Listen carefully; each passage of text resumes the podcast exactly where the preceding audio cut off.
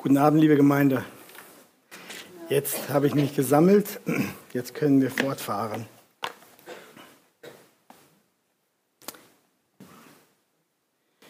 Ja, gestern Abend hatten wir Zeugnisse gehört, wovon wir auch jetzt noch eins hatten, von Geschwistern, die uns daran erinnert haben, dass der Herr in 2022 uns treu war, uns versorgt hat und wir hatten gestern auch eine Predigt gehört aus Offenbarung 1, 1 bis 8. Und ich hatte die Predigt überschrieben mit dem Titel gestern, was wir zum Ende des Jahres wissen müssen. Und heute Morgen, nein, heute Abend, machen wir weiter und die Predigt habe ich für heute Abend genannt, wohin wir zum Anfang des Jahres schauen müssen. Und dazu möchte ich mit der Offenbarung Kapitel 1 dort weitermachen, wo wir gestern aufgehört haben, nämlich ab Vers 9. Und wir lesen Offenbarung Kapitel 1, 9 bis 20. Und wer die Kraft hat, mag gerne zur Lesung aufstehen. Das sind ein paar Verse. Und ihr könnt die, die Schrift auch auf dem Bildschirm mit, nach, mitverfolgen. Wir lesen das Wort Gottes. Ich, Johannes, der ich auch euer Bruder bin, mit euch Anteil habe an der Bedrängnis und am Reich und am standhaften Ausharren Jesu Christi, war auf der Insel, die Patmos genannt wird, um das Wort des Gottes und um des Zeugnisses Jesu Christi willen. Ich war im Geist am Tag des Herrn und ich hörte hinter mir eine gewaltige Stimme, wie von einer Posaune, die sprach, ich bin das A und das O, der Erste und der Letzte. Und was du siehst, das schreibe in ein Buch und sende es den Gemeinden, die in Asien sind, nach Ephesus und nach Smyrna und nach Pergamus und nach Thyatira und nach Sardes und nach Philadelphia und nach Laodicea. Und ich wandte mich um und wollte nur nach der Stimme sehen, die mit mir redete. Und als ich mich umwandte, da sah ich sieben goldene Leuchter und mitten unter den sieben Leuchtern einen, der einem Sohn des Menschen glich, bekleidet mit einem Gewand, das bis zu den Füßen reichte und um die Brust gegürtet mit einem goldenen Gürtel. Sein Haupt aber und seine Haare waren weiß wie weiße Wolle, wie Schnee, und seine Augen waren wie eine Feuerflamme, und seine Füße wie ein schimmerndes Erz, als glühten sie im Ofen, und seine Stimme wie das Rauschen vieler Wasser. Und er hatte in seiner rechten Hand sieben Sterne, und aus seinem Mund ging ein scharfes, zweischneidiges Schwert hervor. Und sein Angesicht leuchtete wie die Sonne in ihrer Kraft. Und als ich ihn sah, fiel ich zu seinen Füßen nieder wie tot. Und er legte seine rechte Hand auf mich und sprach zu mir, Fürchte dich nicht, ich bin der Erste und der Letzte und der Lebende, und ich war tot, und siehe, ich lebe von Ewigkeit zu Ewigkeit. Amen. Und ich habe die Schlüssel des Totenreiches und des Todes. Schreibe, was du gesehen hast und was ist und was nach diesem geschehen soll. Das Geheimnis der sieben Sterne, die du in meiner Rechten gesehen hast, und der sieben goldenen Leuchter. Die sieben Sterne sind Engel der sieben Gemeinden und die sieben Leuchter, die du gesehen hast, sind die sieben Gemeinden. Amen. Ich bete noch.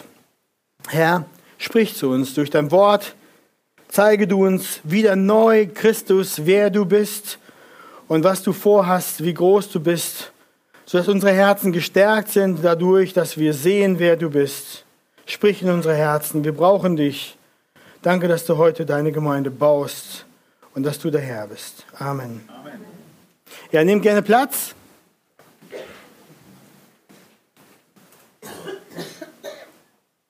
Am Anfang des Jahres machen wir uns oft Neujahrsvorsätze. Wir schauen über das vergangene Jahr und ziehen Lektionen daraus und dann nehmen wir uns vor, an einigen Stellen Dinge anders zu machen. Vielleicht sagst du ja, im letzten Jahr habe ich viel zu viel Fernsehen geschaut. Ich habe viel zu viel gegessen. Ich habe viel zu viel Geld ausgegeben. Ich habe nicht genug Sport gemacht. Und ich habe auch nicht meine Familie angerufen, so oft wie ich es wollte. Das sind gute Gedankengänge. Es tut gut, wenn wir ab und zu reflektieren und unseren Kurs korrigieren. Wir müssen nämlich nicht immer auf die gleiche alte Weise weitermachen. Ich bin ein Fan davon, am Anfang des Jahres nachzudenken, sich ein paar Vorsätze aufzuschreiben. Ich bin aber kein Fan davon, diese dann leer und unerledigt sein zu lassen oder nach der ersten Woche aufzugeben. Dann lass es lieber gleich sein. Umso mehr wahr sind diese Zusammenhänge im geistlichen Leben. Auch hier sollten wir unsere geistliche Entwicklung im Jahr 2022, also gestern, anschauen und ehrlich Bestand aufnehmen. Und dann wird sich die Frage bei uns stellen, früher oder später, wie erreiche ich wirkliche geistliche Veränderung? Was wir damit meinen, ist eine Änderung zum Besseren hin. Ein Hinwachsen zu einem Mann und Gott sein, äh, Mann und Gottes, Mann Gottes und zu einer Frau Gottes, so. Ein Hinwachsen zu einem Kind Gottes, das nach seinem Willen lebt und auch in der Familie so lebt ein weiter, ein weiter verändert werden in das Bild Christi hinein. Das meinen wir. Ein geistliches Heranreifen unseres Charakters. Wie erreiche ich wirkliche geistliche Veränderung? Ich gebe euch die Frage, die Antwort auf diese Frage gleich am Anfang. Das Prinzip lautet, wahre Gnadenveränderung unseres Charakters kommt nur durch das bleibende Schauen der Herrlichkeit und der Person Jesu Christi. Im zweiten Korintherbrief lesen wir dazu, Kapitel 3, Vers 18.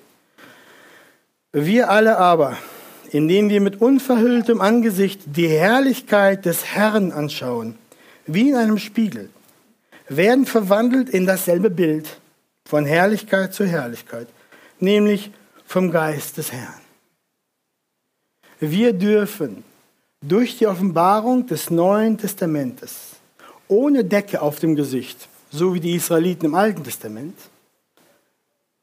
die Herrlichkeit Christi in der Schrift sehen. Und wenn wir ihn im Wort anschauen, dann sagt der Text, werden wir verwandelt in das Bild hinein, das wir schauen. Habt ihr das mitgekriegt? Nämlich Christus. Und wer macht das? der Heilige Geist. Merkt ihr das? Darum nochmal das Prinzip. Wahre Gnadenveränderung unseres Charakters kommt nur durch das bleibende Schauen der Herrlichkeit und Person Jesu Christi. John Piper sagt dazu, wir werden zu dem, was wir so sehr wertschätzen, dass wir Zeit verbringen, uns darauf zu konzentrieren. Wir werden zu dem, was wir schauen das hat auch negative Anwendungen. Wenn wir uns mit etwas Bösem, Sündhaften lange und viel beschäftigen, wächst unser Herz hin, dass wir zu diesem Monster werden. Beschäftigen wir uns aber mit Christus, dann werden wir ihm immer ähnlicher. Darum der Titel der Predigt für heute. Wohin müssen wir am Anfang des Jahres schauen? Wir müssen auf Jesus schauen. Darauf, wie er ist, was er getan hat, was er versprochen hat, dann werden wir ihm Stück um Stück ähnlicher gemacht werden. Dann werden wir eine echte geistliche, bleibende Veränderung erleben. Dann wird unsere, unsere geistlichen Neujahrsvorsätze nicht erst schon im ersten Monat der Saft ausgehen. Der Saft geht uns aus, wenn wir es alleine machen, aus unserer eigenen Kraft. Darum in der Predigt heute gleich der erste Punkt und der lautet, keine Vision, sondern sein Buch. Die von euch, die gestern da waren, erkennen, das ist der gleiche Punkt wie gestern in der Predigt, nur leicht umformuliert. Den habe ich so wichtig erachtet, dass ihr den gleich zweimal kriegt. Wir lesen nämlich, dass Johannes, der Apostel Jesu, auf der Insel Patmos ist, weil er dorthin verbannt wurde, weil er, der Text sagt es uns, nicht aufhören wollte, von Jesus Christus zu predigen. Es war Sonntag, der Tag des Herrn, und Johannes betete und hatte Gemeinschaft mit seinem Herrn, lesen wir. Und dann kommt diese gigantische Vision. Jesus spricht zu ihm mit einer gewaltigen Stimme. Und was sagt er? Vers 11. Er sagt, ich bin das A und das O, der Erste und der Letzte. Und was du siehst, das schreibe in einem Buch und sende es den Gemeinden, die in Asia sind nach Ephesus, nach Smyrna, nach Pergamus, nach Thyatira, nach Sardes, nach Philadelphia und nach Laodicea. Johannes soll das, was er sieht, in ein Buch aufschreiben und dieses dann den Gemeinden senden. Dieses Buch ging an alle Gemeinden, also auch an uns, heute Abend. Johannes kriegt eine fette Vision und wir kriegen ein Buch. Ist das unfair? Das sind die Worte von gestern aus der Predigt. Ist das unfair? Ist eine Vision besser als das Buch mit den Worten Gottes? Gestern hatten wir Vers 3 gelesen. Falk hat es heute Morgen auch nochmal gelesen. Glückselig ist, der die Worte der Weissagung liest und die sie hören und bewahren, was darin geschrieben steht. Gesegnet sind diese Menschen, die welche die Botschaft Gottes, und ich weite das hier auf die ganze Bibel aus, lesen, diese Botschaft hören und das Wort Gottes in ihrem Herzen bewahren. Das heißt, ausleben. Also, Gottes Wort lehrt uns. Und es gibt weitere Stellen außer dieser, dass es viel, viel besser ist, die Botschaft Gottes, die Bibel, zu lesen, diese gepredigt zu hören und das Gehörte auszuleben, als sich nach Träumen und Visionen, Eindrücken und Gefühlen auszustrecken. Gott möchte, dass wir ihn in seinem Wort suchen, ihn kennen durch sein Wort und stetig Christus schauen in der Schrift. Also nicht, versteht mich nicht falsch. Die Schrift sagt nicht, geh auf den hohen Berg, guck runter in die schöne Schöpfung, bis du Christus siehst. Das steht nicht da. Aber die Schrift offenbart uns Christus. Nur durch die Schrift werden wir unserer Sünden überführt. Nur durch die Schrift werden wir verändert in sein Bild hinein. 2. Korinther 3,18. Nur durch die Schrift lernen wir Gott immer besser kennen, und zwar in der wirklichen Beziehung von Vater und Sohn. Und durch die Schrift lernen wir kennen, was es heißt, Mann und Frau zu sein, nach dem Willen und Plan Gottes. Wie wir, wie wir geistig heranwachsen, wie unser Charakter wächst, das bringt uns die Schrift. Das bringen nicht Wanderungen im Wald. Ich sage nicht, dass wir keine Vision haben können. Aber ich sage sehr wohl, dass wir viel mehr danach streben sollen, Christus in seinem Buch zu sehen, als, in, als irgendeine Vision zu haben. Wir sollten streben, Menschen des Wortes zu sein. Sein Wort steht immer über jeder Vision. Sola Scriptura. Das meinen wir, wenn wir sagen, schau auf Christus. Das ist kein, oh, ich fühle was. Christus ist so. Nein. Du sollst was fühlen, ordentlich, wenn du sein Wort liest und überführt wirst und merkst, wie groß Christus ist. Das werden wir gleich machen. Dann sollen wir eine Menge fühlen. Wir sind ja keine Marionetten, keine Roboter, keine Baumstämme. Wir sind Menschen mit Herzen. Also, es ist wahr dann werden wir zu dem, was wir anschauen.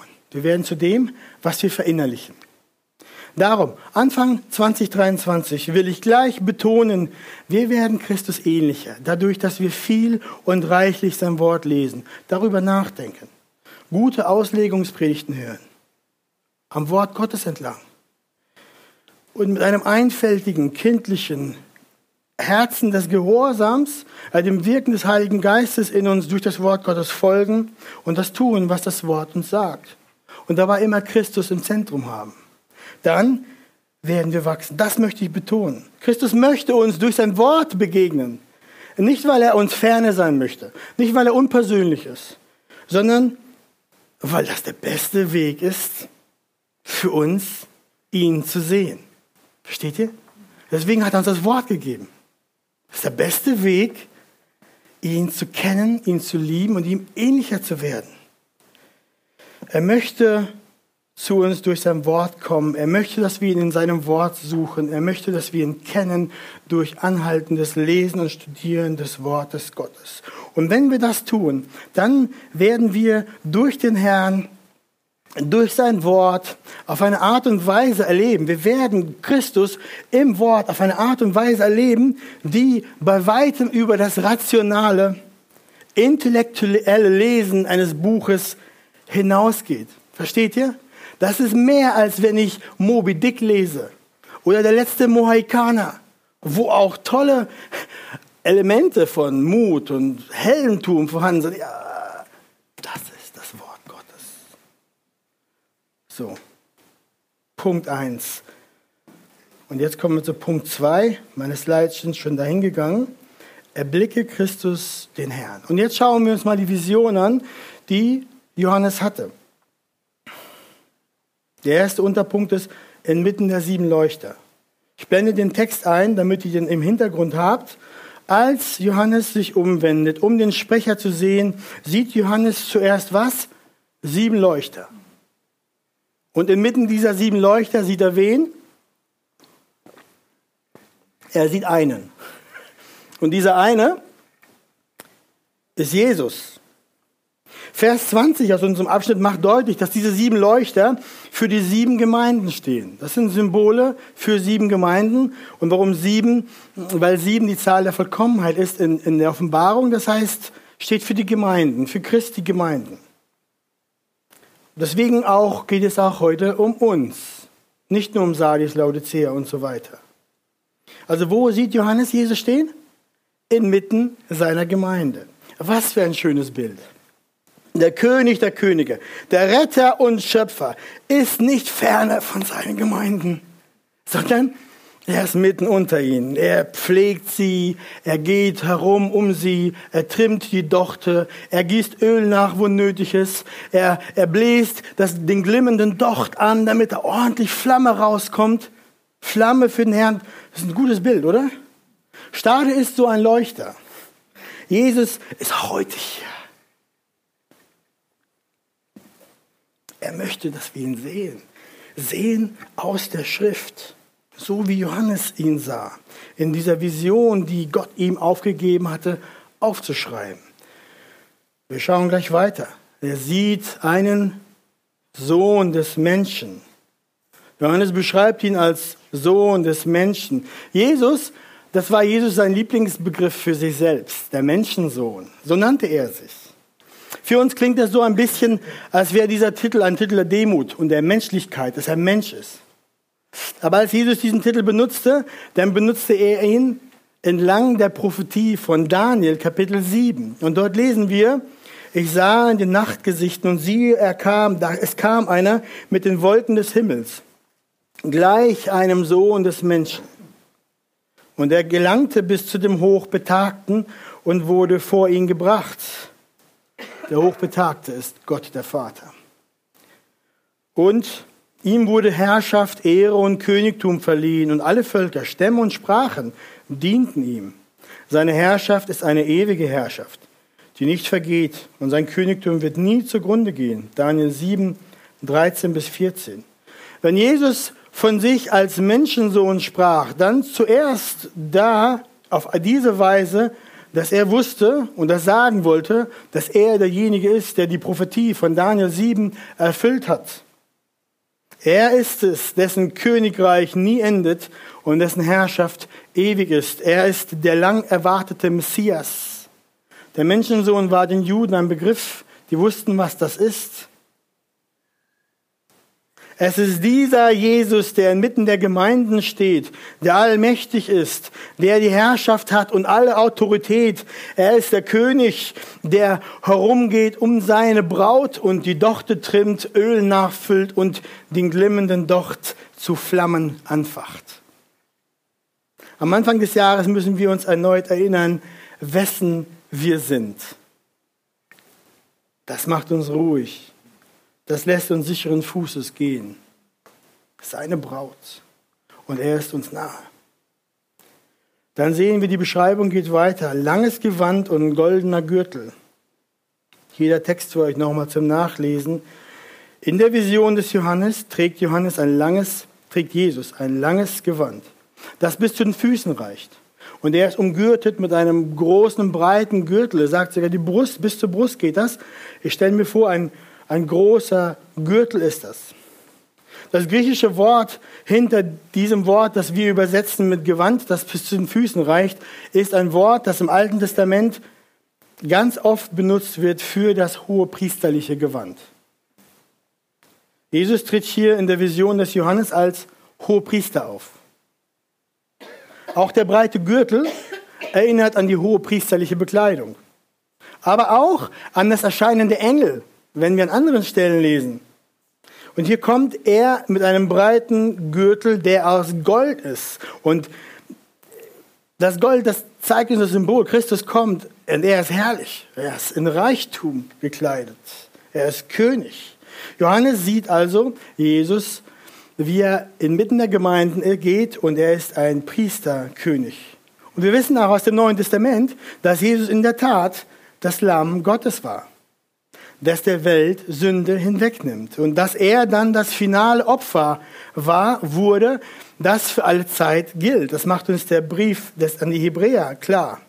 Opfertiere sind nicht mehr nötig. Sein Opfer besteht für immer. Dies ist nun der Christus, der zwischen den Leuchtern steht. Priester, ewiger Priester, der für immer und ewig für das Heil seiner Kinder, seiner Gemeinden einsteht. Er steht uns zur Seite und er garantiert unsere Vergebung und unseren Zugang zum Vater und zur Erbschaft des Sohnes.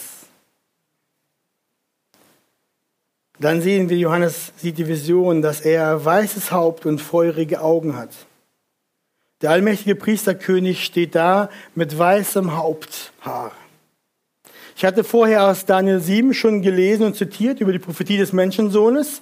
Im gleichen Kapitel beschreibt Daniel Gott den Vater so. Ich schaute, bis Throne aufgestellt wurden und ein Hochbetagter sich setzte. Sein Gewand war schneeweiß und das Haar seines Hauptes wie reine Wolle. Sein Thron war ein Feuerflammen und dessen Rede ein brennendes Feuer. Hier beschreibt Daniel Gott auf dem Thron. Zudem dann dieser Menschensohn kommt, das ist Christus. In diesen Versen sieht, sieht Daniel eine Vision von Gott dem Vater und beschreibt ihn dort genauso, wie jetzt Johannes nun Jesus beschreibt. Mit weißem Haar wie Wolle. Das zeigt sofort zwei Dinge. Erstens, Christus wird beschrieben wie Gott. Christus ist Gott. Dann das weiße Haar weist darauf hin, dass er einer ist voll Weisheit. Wir Menschen benutzen ja auch diese, dieses Bild und diesen Ausdruck. Und wie bei Daniel sehen wir dann jetzt bei Johannes auch in seiner Vision, dass dieser Hochbetagte, das ist Gott. Und interessant, Gott hat nicht viele Tage. Aber die Schrift beschreibt ihn als einen Hochbetagten, damit wir es verstehen. Ein jemand, der uralt ist, voller Weisheit. Es geht hier um die ewige Weisheit. Es geht hier darum, dass er alles weiß und seine Weisheit alles umschließt. Ja, wenn ein Mensch tausend Jahre leben würde, hätte der eine Lebenserfahrung, die ist signifikant. Umso viel mehr noch ist Gott so. Und wir sehen hier, dass dann diese Beschreibung auf Jesus fällt, aus, der, aus dem Bild von Johannes. Jesus Christus ist dieser ewig weise Gott.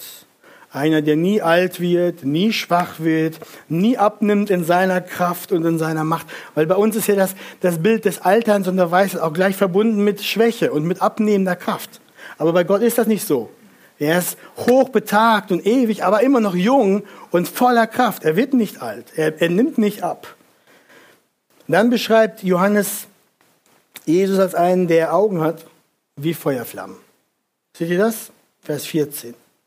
Das sind intensiv leuchtende Augen voller Kraft und Durchdringung. Er ist der, der das ganze Universum sieht. Nichts entgeht seinem Blick. Nichts ist vor ihm verborgen. Unsere Augen hingegen, die werden müde und trübe. Müde vom Arbeiten und von langem Tag, trübe mit dem Alter. Aber er wird nie müde. Und seine Augen werden noch nie trübe. Er schließt seine Augen noch niemals, weil er erschöpft und schlafen ist, muss. Oder er macht seine Augen auch nicht zu, weil er frustriert ist, so wie wir manchmal. Ihm entgeht nie etwas. Sein Blick durchdringt alles. Keine Finsternis kann seinen Blick vernebeln. Er schaut durch und kennt jede Ecke des Universums. Seine Augen sind voller Leben, voller Kraft, voller Hoffnung, voller Erwartung sein Blick ist, dass es wie Feuer ist, zeigt, dass seine Augen wie eine Feuerflamme alles durchdringen, alles wahrnehmen. Jeder Schleier von Vernebelung und Unwahrheit wird zerstört durch seinen Blick. Dies ist unser König. der Priesterkönig, voller Weisheit, voller jugendlicher Kraft. Aus seinen Augen sprüht es wie Feuerflammen. Unser Herr ist keine Schlaftablette und kein Langweiler. Äh, muss ich erstmal ehrlich sagen. Manchmal verfallen wir Heiligen ja in so einen heiligen Schlaf. Wir sitzen da und denken, der Himmel und Gottes Gegenwart wird so spannend wie die Predigt des Pastors. Oder wie unsere Musik machen manchmal. Oder unsere Kaffeekränzchen. Wenn wir in die Gegenwart Christi kommen und seine Augen sehen, dann wird einem alles andere als langweilig. Dann stehen wir vor dem lebendigsten Leben, erfüllt mit dem lebendigsten Leben, voller Freude und sprühender Energie, würden wir da sagen. Und dieser ist mitten unter seinen Gemeinden. Dann sehen wir weiter. Glänzende Füße und donnernde Stimme. Johannes fallen dann die Füße des Herrn auf. Diese glühen intensiv wie geschmolzenes Erz. Glühend rot, feuerrot. Also wenn ihr mal eine Schmelze gesehen habt, einen Schmelztopf mit fünf bis zehn Tonnen glühendem Erz. Das ist schon beeindruckend. Rohe Gewalt, rotes Erz. Feuer ist ein Zeichen der verzehrenden Gegenwart Gottes. Wir können das leicht nachvollziehen. Feuer frisst alles, was nicht feuerfest ist. Wenn Christus nun seinen Fuß auf den Rücken des Feindes stellt, dann ist der Feind nicht mehr. Auf Erden kam der Schlangenzertreter, ganz Gott, aber auch ganz Mensch und zertrat der Schlange den Kopf durch seinen perfekten Gehorsam und Erfüllung des ganzen Gesetzes. Hier aber steht der Auferstandene vor Johannes, der Schlangenzertreter mit glutroten Füßen. Füße aus feuerrotem Erz, wehe dem Feind, der sich ihm in den Weg stellt.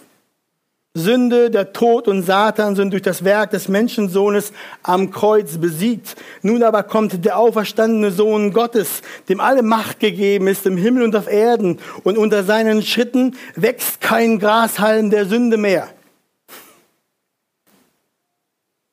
Und seine Stimme. Johannes beschreibt seine Stimme. Wie das Rauschen vieler Wasser.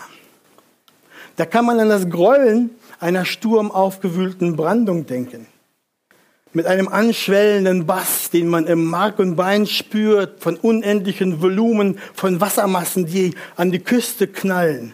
Oder aber an das Donnern eines riesigen Wasserfalls, so einen richtig großen, wo unten im Becken Millionen, aber Millionen Tonnen von Wasser runterdröhnen und donnern und der ganze Boden bebt, wenn man da in die Nähe von diesem Wasserfall kommt. Das geht einem durch Mark und Bein.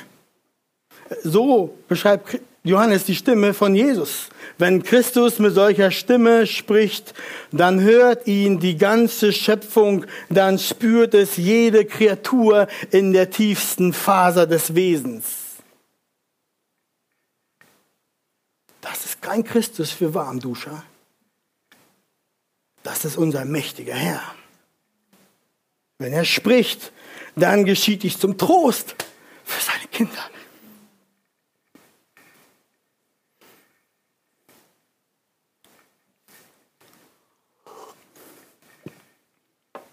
Wenn er spricht, dann geschieht das zum Trost seiner Kinder und zum Schrecken seiner Feinde. Dann sehen wir noch, wie Johannes die Beschreibung beschließt. Sieben Sterne, zweischneidiges Schwert und sonnenhelles Angesicht. Jesus hält sieben Sterne in der Hand. Die sieben steht für die Zahl der Vollkommenheit. Die Sterne stehen für die Engel, sagt er dann später. Und die Engel sind Stellvertreter für die Gemeinden. Also es geht hier um die Gemeinden, die er in der Hand hält. Die Gemeinden. Also Christus geht es nicht um die Engel. Er hält keine Engel in der Hand. Aber Christus geht es sehr wohl um seine Braut, um seine Gemeinden. Merkt ihr das? Seine Gemeinden sind so wichtig, dass er sich aufgeopfert und für sie bezahlt hat. Deswegen hält er sie in der Hand. Er hält nicht seine Diener, seine geistlichen Diener, die Engel in der Hand. Es geht hier um seine teuer erkaufte Braut. Und das erinnert uns sehr stark an, was Jesus in Johannes 10 gesagt hat. Schaut mal. Meine Schafe hören meine Stimme. Und ich kenne sie. Und sie folgen mir nach. Und ich gebe ihnen ewiges Leben und sie werden in Ewigkeit nicht verloren gehen. Und niemand wird sie aus meiner Hand Ja, weil er ein allmächtiger Gott ist. Niemand kann sich mit ihm anlegen. Andere Stelle aus Jesaja habe ich hier nicht, aber dort steht, wer kann aus meiner Hand erretten, wenn ich richten will? Das ist das andere Bild. Wenn Gott sich einen schnappt, ist es vorbei. Aber hier ist Christus, der sich seine Gemeinde schnappt und niemand kommt daran. Niemand kann ihnen schaden. Niemand kann sie wieder entfernen oder wegscheuchen. Liebe Gemeinde, unser Retter, Lamm Gottes, mächtiger Herr, ewiger Gott, Priester, König, steht inmitten seiner Gemeinden. Er hält sie fest.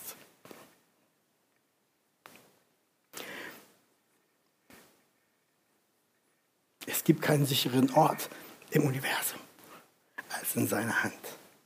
Es gibt keinen sichereren Ort im ganzen Universum als in der Hand des Schöpfers.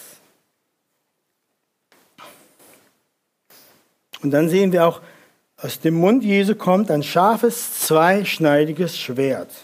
Das ist alttestamentliche Sprache, die wir hier hören. Jesaja schreibt davon, dass der Messias die Gottesfeinde mit dem Stab seines Mundes schlägt. Jesaja 11,4. Gott hat seinen Mund wie ein scharfes Schwert gemacht. Jesaja 49.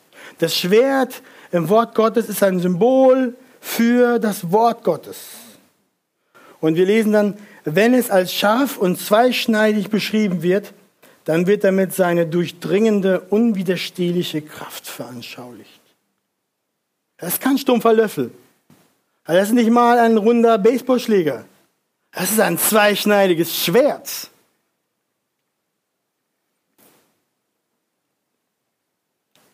Und zum Schluss dann in der Beschreibung sehen wir Jesu Angesicht leuchtet wie die Sonne in ihrer Kraft.